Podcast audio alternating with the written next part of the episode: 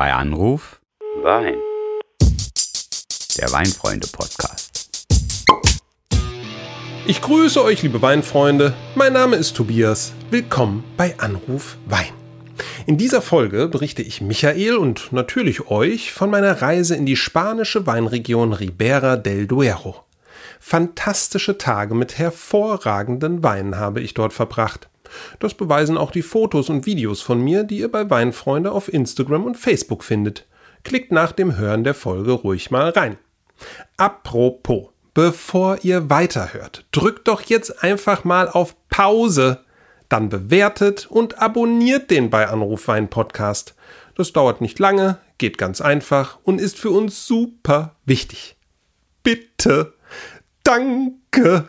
Und nun entführe ich euch auf eine Reise an die Ribera del Duero. Michael wartet schon. Also, bleibt mal dran. Ich rufe den mal an.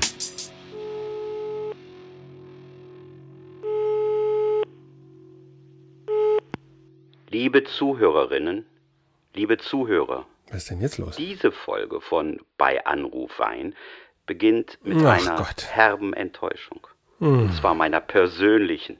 Denn unser Ernteberichterstatter und Weinabenteurer, jawohl, der Tobias da, hat mich einfach sitzen lassen, als er jüngst nach Spanien in eines meiner favorisierten Anbaugebiete reiste. Nichts anderes ist nämlich Ribera del Duero für mich. So etwas nennt sich nun noch Ja, Podcast also- Buddy. Nun ja, ihr solltet es einfach wissen, bevor ich jetzt natürlich auch den lieben Tobias ja, ja, jetzt grüße. fang doch nicht schon Hola. wieder damit an. Das ist ja schlimm. Also, ich wäre ja auch lieber mit dir nach Spanien gefahren, das weißt du doch, aber es ging nun mal nicht. Und dafür, ja, liebe Zuhörerinnen und Zuhörer, kann ich schon mal rein gar nichts. Ja, gar nichts. Aber okay, jetzt äh, haben wir es mal angesprochen und auf deine Befindlichkeit Rücksicht genommen. Nun geht es aber auch weiter. Ja, äh, lieber Michael, ist das in Ordnung? Denn ich habe ja ganz tolle O-Töne aus meinen Gesprächen vor Ort mitgebracht, quasi nur für dich, also fast, ja. Hör doch zum Beispiel mal direkt zum Einstieg, was mir Pablo Baquera vom Consejo Regulador hier alles vorbringt. Ribera del Duero tiene unas características propias que determinan la personalidad de sus vinos. Nuestro clima es muy particular, extremo e intenso. La altitud de nuestros viñedos, la diversidad del terroir, marcan la evolución de nuestra variedad principal de uva, la tinta del país o tempranillo. Na, damit ist doch schon alles jetzt erklärt, ne? Die besondere Lage des Anbaugebiets am Duero, insbesondere die Höhe der Weinberge, das kontinentale Klima und die große Vielfalt an Böden und natürlich der Tempranillo, der Tinta de País, wie er dort genannt wird. Also, ähm, Bist ja. du immer noch eingeschnappt? Äh, Das äh, war jetzt nicht gerade Rotweinherz erwärmend, ja. Also da gib dir doch mal ein bisschen mehr Mühe, ja. Also es gehört doch zu deinen Lieblingen, diese Appellation. Äh, Das muss dir doch ein bisschen mehr bedeuten, oder? Mm, Ja, klar doch. Also, allein der Deo Ribera del Duero wegen. Schließlich feierte die Denominación de Origen, wie es richtig heißt, im Juli dieses Jahres ihren 40. Geburtstag. Da seid ihr ja fast gleich alt, Tobias, aber fällt mir jetzt erst auf. Gut. äh, aber im. Gegensatz zu dir hat das Anbaugebiet am Oberlauf des Duero eine beeindruckende internationale Karriere hingelegt. Ja, also, vielen Dank. Hm? Natürlich denken immer gleich alle an die Rioja, wenn es um fast gereiften Tempranillo geht. Aber ganz ehrlich, die haben ihre Rechnung ohne Ribera del Duero gemacht. Oder siehst du das etwa anders? Äh, Nein, über, überhaupt nicht. Insbesondere nachdem ich jetzt ja auch vor Ort war. Aber vielleicht ist es besser, noch mal ein paar Worte über das Anbaugebiet vorauszuschicken. Ja, wir wollen ja die Zuhörerinnen und Zuhörer ein bisschen abholen. Wir reden da über rund 25.000 Hektar Rebfläche. Das ist also ordentlich. Ne? Und die liegen zwischen 600, 700 und teilweise auch 1000 Metern über dem Meeresspiegel äh, diese Höhe, witzigerweise, ja, die bekommt man vor Ort gar nicht so mit, da die Region ja auf einem Hochplateau liegt, dieser Meseta. Und für den Weinbau, das wissen wir natürlich schon lange, ist Höhenlage super wichtig, denn die Ribera del Duero zeichnet sich aus, dass es im Sommer ordentlich heiß wird, aber durch die Höhenlage fallen die Temperaturen in der Nacht deutlich. Das ist für die Trauben super gut, denn äh, ja, das bietet denen im Grunde genommen so eine Art Erholung. Denen geht es also genauso wie den Menschen. Und das sorgt für viel Aroma und ausreichend viel Säure in den Beeren. Ja, die bleiben im Grunde genommen dann auch dem Wein enthalten. Und äh, ja, nochmal, ach so, ja, namensgebend, du hast es schon gesagt, ist der Fluss Duero. Ja, der läuft da auf seinem Weg oder fließt auf seinem Weg Richtung Atlantik und durchquert da im Übrigen auch noch die Anbaugebiete Toro und Rueda. Äh, außerdem, vielleicht auch nochmal ganz wichtig, auf portugiesischer Seite ja, heißt der Douro. Und äh, ja, die Appellation ist mit Sicherheit auch die renommierteste in Portugal. Das zeigt auch wieder, Flüsse spielen für den Weinbau eine ganz, ganz entscheidende Rolle und hier sogar sozusagen länderübergreifend. Ja, ja, ja, aber ich lasse jetzt nicht zu, dass du mich nach Portugal entführst. Also bitte nochmal zurück. später, später. Spanien. Ähm, du hast jetzt gerade ja. eben die Bedeutung des kontinentalen Klimas, so nennt man das ja, ne? mit den kurzen, heißen und trockenen Sommern, aber dann auch eben dieser tollen Temperatur während der Nacht angesprochen. Äh, mhm. Äh, bekommt man jetzt bei diesem Gefüge eigentlich mit, was Klimawandel bedeutet? Also verändert sich da gerade was? Ach, das ist ja schön, dass du das fragst, weil du weißt ja, ne, die Frage nach dem Klimawandel, die muss ich immer bringen, wenn ich mit Winzern und Weinmachern rede. Oder, pass auf, sogar mit einer Master of Wine. Ja, ich habe nämlich vor Ort mit Almudena Alberca oder Al Alberta, Albersa gesprochen. Ja, mhm, mhm, mhm. mein Spanisch deutlich schlechter als Almudena deins. Alberca ist richtig. Das war gut. Alberca ist richtig, okay. War sogar der erste Ansatz richtig, okay. Ja. Das ist auf jeden Fall die einzige spanische Frau, die diesen renommierten Titel trägt, ja, Master of Wine. Das sind, glaube ich, weltweit nur irgendwie 230 Menschen. Und äh, deswegen war das ganz toll, mit ihr zu sprechen. Für sie heißt nämlich die Antwort auf das Thema Klimawandel, dass einfach mehr Winzer noch auf bio- und biodynamischen Weinbau setzen sollen. Du erinnerst dich ja an unsere Folge von der Côte d'Iron in Frankreich. Da haben wir schon ähnliche Antworten gehört. Das war also wirklich interessant, dass sich das auch nochmal so bestätigt die Begründung fand ich auch toll. Gesunde Reben in einem gesunden Boden und in einem vielfältigen Ökosystem, das sich gegenseitig stabilisiert und schützt, ja, das ist doch irgendwie auch nachvollziehbar, dass wenn das so funktioniert und der Winzer darauf setzt, eben die Reben auch mit so einem Thema wie Klimawandel am besten zurechtkommen. Das ist doch interessant, oder? Ähm, etwas drastischer, muss ich zugeben, sieht das dann Daniel de Manuel von dem Weingut Bodegas Protos, ne, immerhin das älteste Weingut der ganzen Region und bis heute einer der Leuchttürme am Duero. Hier, hör mal zu. This year is a super dry year. It's, uh, they consider us the driest in the last also, 120 years. Er sagt, 2022 ist das trockenste Jahr seit 120 Jahren. Due to the climate change. Das ist nun wirklich drastisch. Ne? Allerdings. Äh, aber erklär doch vielleicht noch, was bedeuten eigentlich genau hohe Temperaturen und die Trockenheit für die Trauben und damit auch für den Wein? Ja, vielleicht noch mal vorab. Ne? Also von einem extrem trockenen Jahr haben mir alle berichtet. Ja, alle, mit denen ich gesprochen habe, haben äh, ja, sich so ein bisschen über 2022 schon beklagt und darauf hingewiesen, wie außergewöhnlich trocken es war.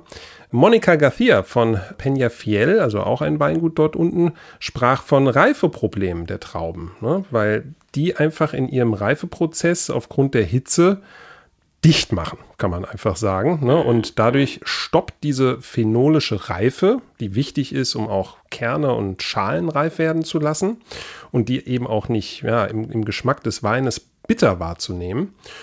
Ja, das habe ich dann auch nochmal etwas genauer erklärt bekommen von eben diesem Daniel von Protos. The phenolic ripeness is going slower, so you need to keep the grapes in, on the vineyards for a little bit more time. Ja, das ist ja jetzt schon mhm. verblüffend. Ne? Er sagt, man kann erst später deshalb eigentlich dann ernten, weil die Reife sich noch nicht vollzogen hat.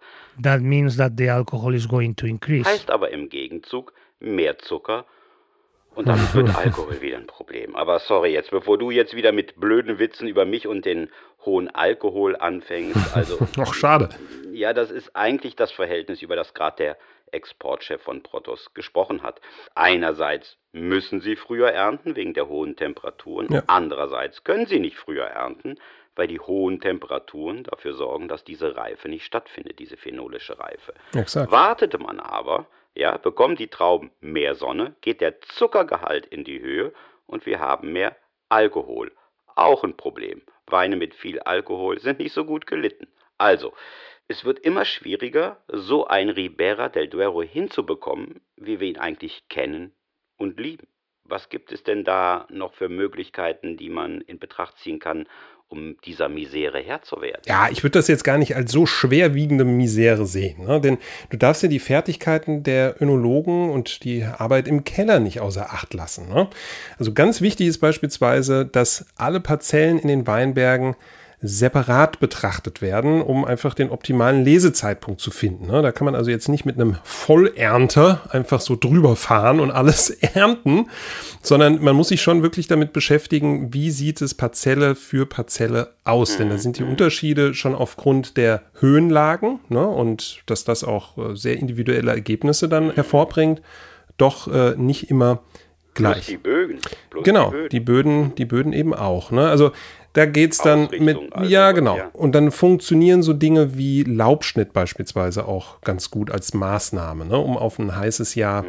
ähm, zu reagieren. Da geht es dann auf der einen Seite, ja, wortwörtlich gemeint, also der einen Seite der Trauben um Schatten. Ja. ja. und auf der anderen Seite auch um Luftzirkulation. Mhm. Ja, du hast trotzdem recht, herausfordernd ist das schon. Das haben ja alle bestätigt. Und du darfst ja auch nicht vergessen, diesen Riesenaufwand, den kann sich natürlich auch nicht jeder Winzer, jedes Weingut leisten, sondern das sind natürlich meistens dann schon auch hochwertige Produzenten ja, die dann auch einen entsprechenden Flaschenpreis verlangen dürfen. Aber Aufwand ist vielleicht jetzt nochmal ein gutes Stichwort. Ich will mal ein bisschen das Thema wechseln. Äh, ich hatte dich ja vorab gebeten, wenn du schon dahin fährst und ich nicht mit darf, ja, dann bitte frag doch für mich mal so einen angeblichen Trend ab. Ne? Und der heißt nämlich, dass auch bei Weinen, die aus Ribera del Duero kommen, so die lange Reife im Fass äh, nicht mehr ganz so angesagt ist, sondern die Tendenz eher mehr zu weinen Cosecha dann genannt, ja, hingeht, die aus dem aktuellen Jahrgang stammen und eben nicht so lange im Holz gereift sind wie ein Crianza Reserva oder Gran Reserva. Was hast du denn da jetzt rausgefunden zu dem Thema? Ja, das war schon äh, wirklich sehr gut, dass du mir die mit ins Gepäck gegeben hast, die Frage. Ähm, und ich habe sie natürlich auch äh, überall ganz brav gestellt und kann dir jetzt mit ganz mhm. vielfältigen Antworten zum Thema Cosecha-Qualität dienen. Bei Pesquera zum Beispiel, noch so ein Leuchtturm am Duero, habe ich darüber mit mhm. Rodrigo Pons gesprochen. Er ist der technische Direktor der Bodega, also sprich der äh, Chef im Keller sozusagen. Und da wurde schon klar, dass es eben nicht nur mit der Dauer der Reife im Fass zu tun hat. Ne? Die Winzer haben in der Cosecha-Klasse einfach mehr Freiheiten im Winemaking. El término cosecha ahora mismo está, está muy de moda porque la gente quiere hacer vinos en los que en los que tengan libertad de expresión. Es decir, es un vino. Ja, also der kann durchaus auch im Fass landen, aber da ja, spielen dann vielleicht auch andere Rebsorten eine Rolle oder man sagt, man steckt ihn halt eben nicht in ein kleines Eichenholzfass, also in ein Barrik, sondern in ein größeres Fass. Und ja, dann hat man schon ganz, ganz schnell die Regularien für Crianza und Reserva missachtet. Ja, da entstehen dann einfach weniger traditionelle, sondern eher moderne Ribera del Duero Weine und das ist durchaus das, was jetzt auch modernere Konsumenten durchaus suchen. Übrigens, Tobias, mhm. Monika, ja, von Peñafiel, Leuchttürme haben wir jetzt schon genügend, aber da kommt noch einer. Äh, mit der durfte ich ja äh, per Telefon sprechen, weil äh, Englisch da nicht lief in der Bodega und da war dann schon so ein Mann gefragt, der. Ja, ja, ist schon gut, du Angeber, ne? Du hast dich doch gefreut wie ein Schneekönig, als du sie an meinem Handy hattest, oder? Aber ja, ja, sie ja, gab sich ja auch, äh, ehrlich gesagt, ziemlich konservativ. Hay tendencia a vinos más frescos, pero yo creo War fast überraschend. Que no el día Denn ähm, ja, es gibt mehr Cosecha, weil viele Konsumenten mehr Frucht und weniger holzreife Noten wollen. Aber als Aushängeschild der Region tauge ein Cosecha eben nicht. Ja, das blieben dann doch die gereiften traditionellen Weine. Ja, dann vielleicht an dieser Stelle doch noch einmal die genauen Vorgaben ja, für die Qualitätsstufen der DO-Weine in Ribera del Duero. Ja, gute Idee. Also ein Crianza, der reift 24 Monate und davon 12 Monate im Barrique. Der Reserva, ja, verlangt nach mindestens 36 Monaten Reife und davon 18 Monate im Holz. Und zum Schluss verlangt das Reglement mindestens 24 Monate im Barrique von vorgeschriebenen 60 Monaten Reife für einen Gran Reserva. 60 Monate, da reden wir über fünf Jahre, bevor der Wein überhaupt in den Verkauf kommt. Allerdings, also wenn es äh, knapp mit Geld und oder Platz in einer Bodega ist, ja, kommt mit einem Cosecha bestimmt auch wiederum schneller Geld in die Kasse als mit den Weinen für den Gran Reserva dieses Jahrgangs. Ne? Das darf man vielleicht auch nicht vergessen. Aber auch äh, Almudena Alberca, die Master of Wine, unterstrich das quasi Außergesetzliche am Cosecha, dass man einfach mal was anderes ausprobieren könne, mehr auf Lage und Handwerkssätze. Hör mal. Sometimes you want to express different things. Maybe you want to express your origin, you want to express your soil, you want to express uh, how is your climate, or maybe you don't want this impact of the oak and you want to use bigger size of 300 or 500 and this is not um, classified within the consejo regulador. So the way that the wineries that wants to make something different uh, to express their own wine is with the uh, small sticker called cosecha. Ja aber wenn wir jetzt so bei dem Thema O-Töne schon sind, äh, du hast ja so eine kleine Umfrage für unseren Podcast ja, gemacht und deine Gesprächspartner um schnelle, kurze Antworten gebeten. Eine Frage lautete eben auch, Cosecha oder Reserva, ne? Was ist dir mhm.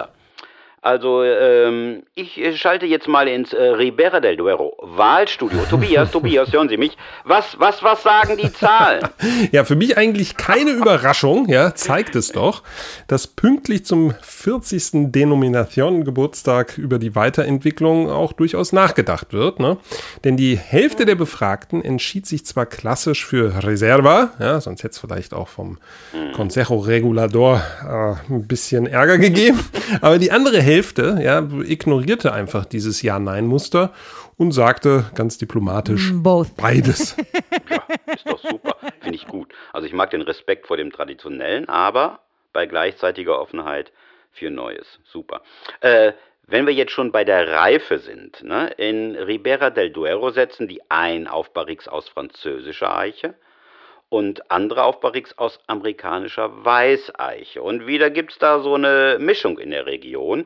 Was ist dir denn so bei deinem Abstieg in die Fasskeller der Bodegas so aufgefallen? Ja, das war mir wirklich auch ein wichtiger Punkt, denn die amerikanischen Fässer, die gelten ja als intensiver im Geschmack, ja, mhm. den sie an den Wein abgeben. Die französischen sind so ein bisschen vornehmer, ja, passt auch irgendwie so ein bisschen. Naja, ähm, und früher habe ich zum Beispiel viele Weine aus der DO probiert, die von diesen typischen Kokosnussnoten des US-Holzes also förmlich überlagert schienen. Ne? Da blieb von dem Tempranillo praktisch nichts übrig. Du hattest nur dieses Holz äh, am Gaumen und in der Nase. Aber warte mal, jetzt äh, wirst du gleich staunen, ne? denn ich kam aus selbigen gar nicht mehr raus. Ja? Bei Protos lagern rund, Achtung, 17.000 Holzfässer.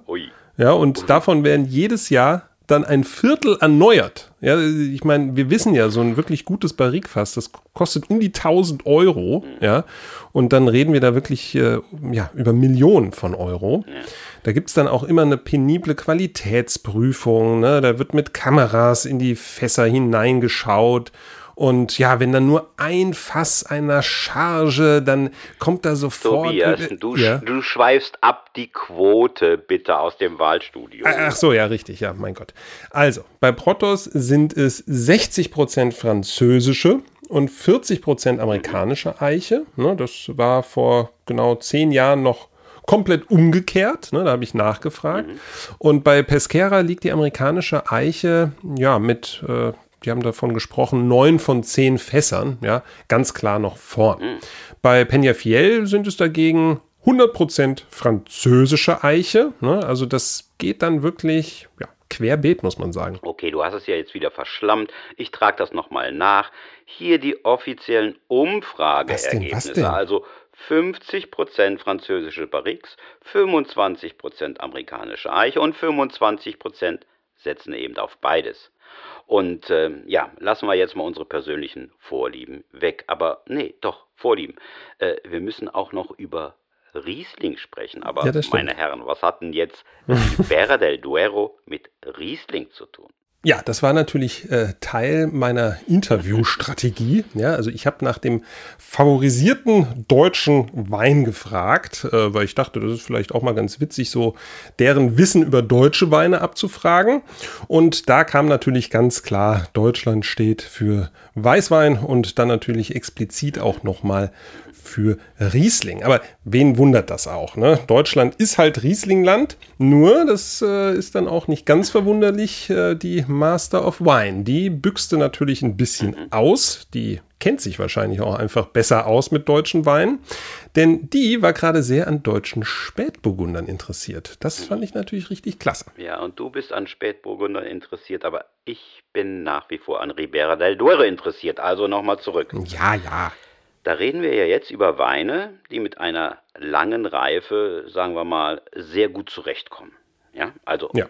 ich kenne ja Leute, die behaupten, unter zehn Jahren brauchst du die guten Exemplare der Region gar nicht anfassen. Ja, also wir haben ja schon ein paar Namen genannt, aber ähm, Ja. deshalb hatte ich dich ja auch noch mal gebeten, ne, so im ganz ja. Mhm. eigenen Interesse, frag doch mal nach den besten Jahrgängen der letzten 20 Jahre.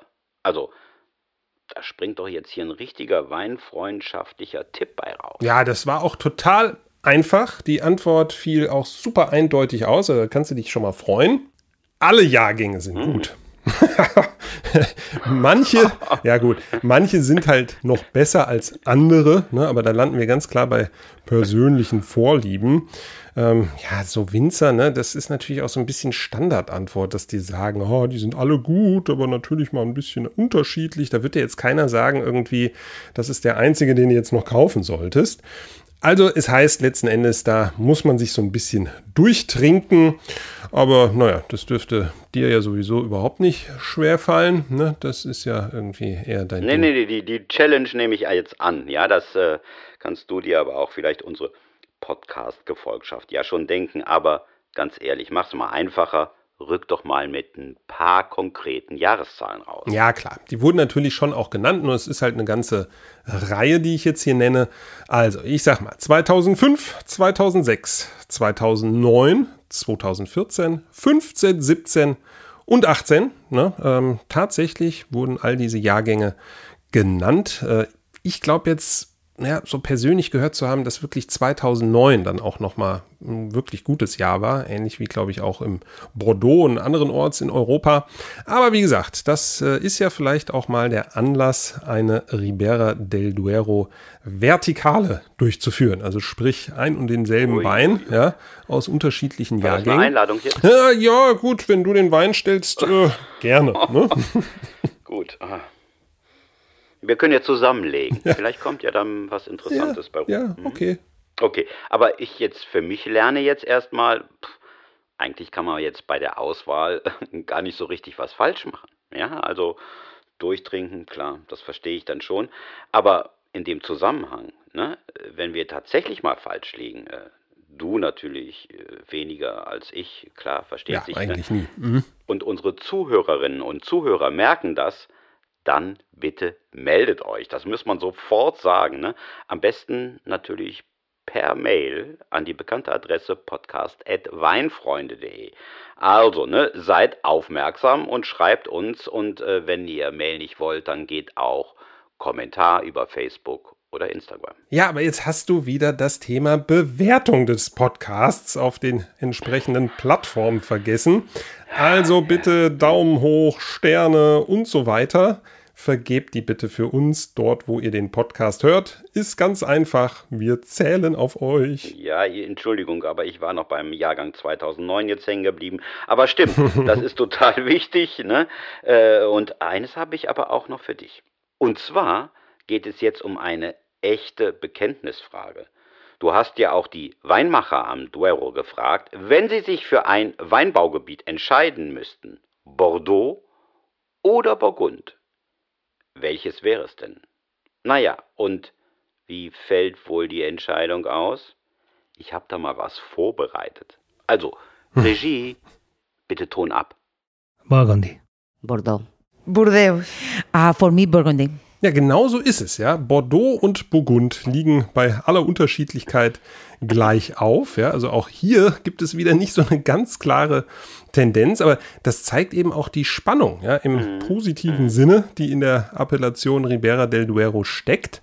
Und es zeigt irgendwie auch, was in den Weinen von dort steckt. Ne? Die mhm. gehören unbedingt auf die Menükarte für kultivierten Rotweingenuss. Also, das hört sich jetzt sehr persönlich für mich an nach unserem etwas verschnupften Einstieg. Aber da bin ich auch ganz bei deiner Einschätzung. Da gibt es ja nichts dran zu meckern. Und tatsächlich schlummert einiges davon auf der linken Seite in meinem Weinkeller. Du erinnerst dich an die Folge über die Weinlagerung. Oh, ne? Mhm. Und äh, ja, vielleicht steuere ich etwas dazu bei zu unserer gemeinsamen Vertikale. Ne? Ansonsten, ja. Ja, genau. Und ja, ähnliches gilt ja auch für mein Weinlabor. Mhm. Ja, also da habe ich auch so noch den ein oder anderen Tropfen aus der Region liegen. Und äh, jetzt natürlich durch diesen tollen Besuch vor Ort, ja, muss ich auch, glaube ich, noch mal ein bisschen was nachkaufen. Ja. Aber ich will mal diesen harmonischen Moment nutzen und uns bei den Zuhörerinnen und Zuhörern verabschieden, bis es beim nächsten Mal wieder heißt. Bei Anruf. Wein